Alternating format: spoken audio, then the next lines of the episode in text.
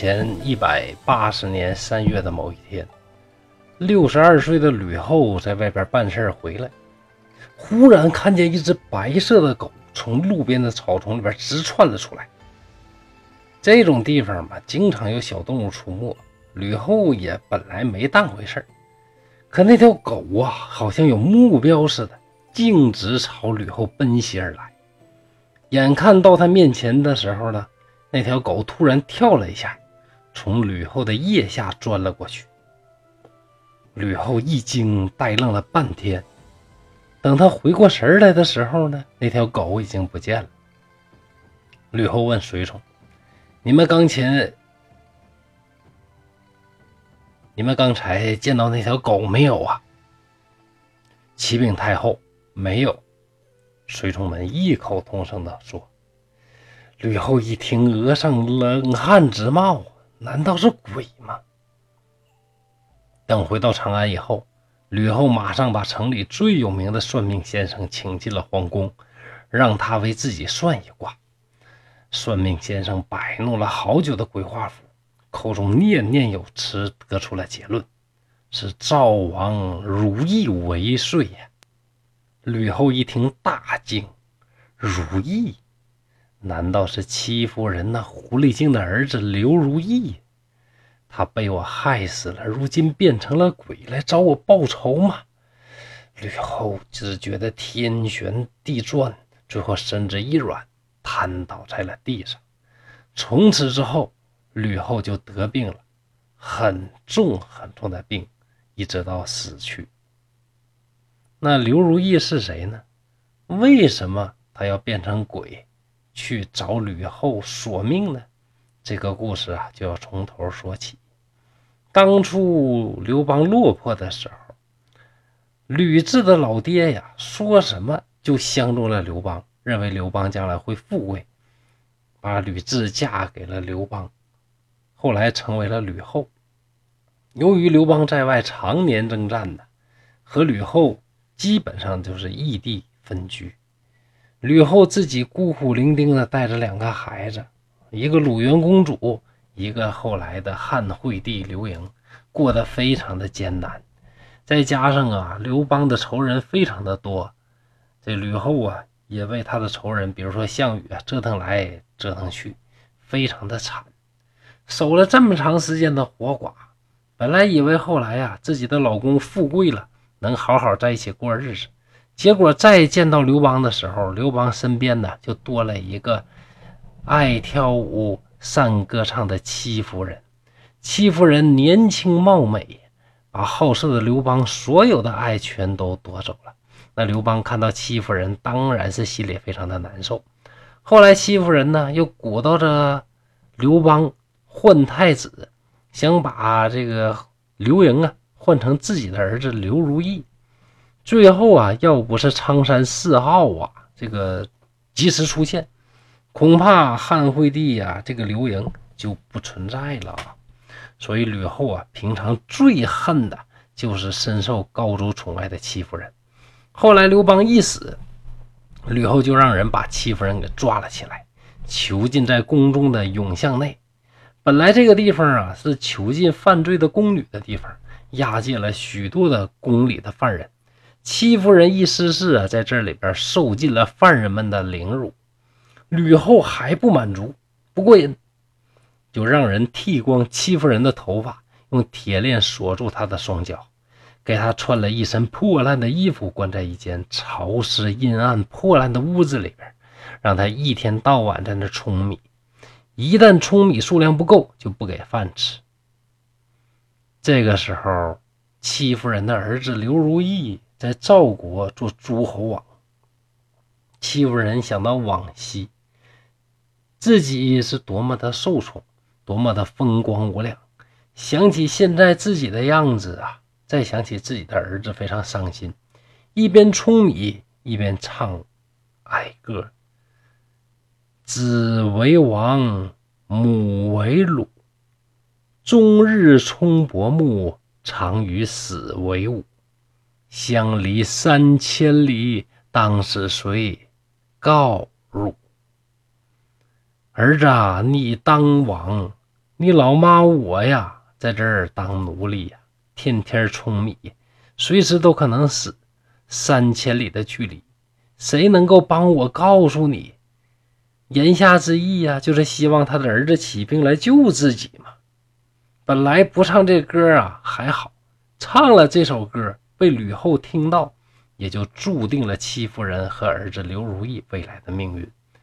吕后听到这段哀歌呢，就把戚姬的儿子赵王刘如意从赵国封地上召到京城来，随时准备杀害他。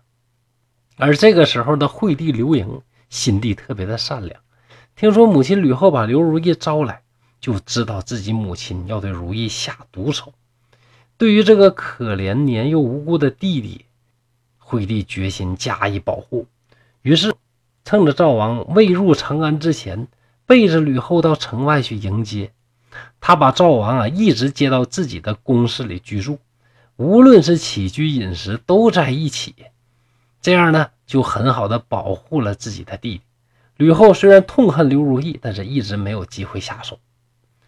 有一天，汉惠帝呀大意了，清早起来去打猎，看如意正在睡懒觉，得了，就别喊我这弟弟了，让他多睡一会儿吧。正是这个大意，让吕后找到了可乘之机，派人送去毒酒，把如意给害死了。汉惠帝打猎回来一看呢，只见如意的口中、鼻子里边全都是鲜血呀，变成了一具直挺挺的僵尸。如意刚死，余哀未了，又起惊慌。有一天，惠帝听到宫监奉太后命来引惠帝看人质。惠帝一听人质，人质啥玩意儿？没听说过呀。质是猪的意思，人猪是什么玩意儿呢？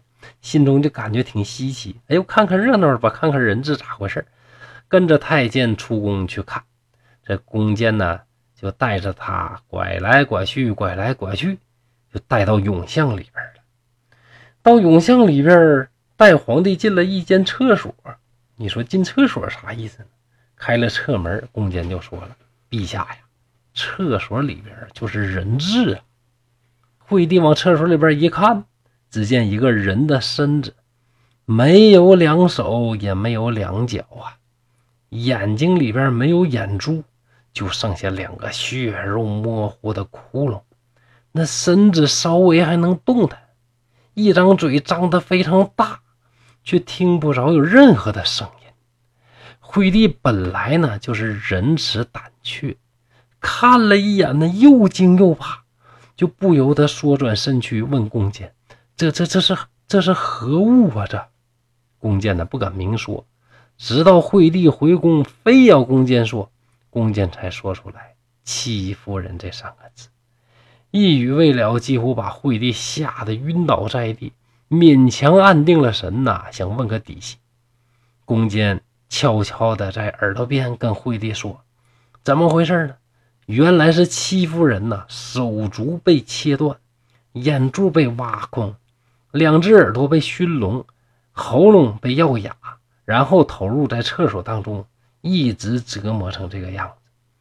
刘盈看到厕所中这个血肉模糊、无知的光头怪物啊，是嚎啕大哭，病了一年多。后来啊，就再也不想理朝政了。想起自己有这样的母亲呢，就感觉自己活在人世啊都不应该，更何况是做这个偌大帝国的皇帝呢？从此啊，沉迷于酒色当中，不理朝政。在人质事件发生七年之后，就抑郁而亡。其实吕雉啊做的变态事儿啊，还不仅仅是人质事件。刘邦刚去世的时候，他甚至想把刘邦所有的功臣全都一网打尽。你说这样的人怎么能说他不变态呢？那吕后为什么从一个普通的一个呃小姑娘，就最后变成了一个无比变态的这个皇后呢？这个是有很多的原因的，主要呢有这么几点：第一，刘邦当初落草为寇的时候，秦法是非常严苛的，家人受到牵连，吕后也被抓到监狱里边受尽了侮辱，这是第一次。后来，我刘邦外出征战呢，生死不明。吕后在家照顾自己的这个老公公啊，这刘邦对吕后也不闻不问。后来当上汉王也没想去接吕后，直到带兵打到彭城，有人提醒才想起来，呀，我还有个媳妇儿呢，这才派人去接吕后。刘邦没有接到吕后，反而呢，这个吕后把被项羽给接走了。我在项羽那过得能好吗？对不对？哎呀，所以说在这又受了不少折磨。项羽归还自己的这个妻子和老父之后啊，吕后终于过上一点好点的日子。再一看刘邦的身边好多的女人，尤其这个戚夫人呐，更是啊让吕后啊看成眼中钉和肉中刺。可以说人生的际遇就是这样啊。经过这些事件反反复复之后啊，就把好好一个人呢逼成了这个变态。但是不管怎么说呀，你做出这些事儿来。还是应该把它钉上历史的耻辱柱，所以我把吕雉、吕后选到了我的大变态列传当中。大家应该不会有什么异议，对吧？好，今天的故事呢就到这儿，欢迎大家继续期待我们《鬼山关历史故事集》。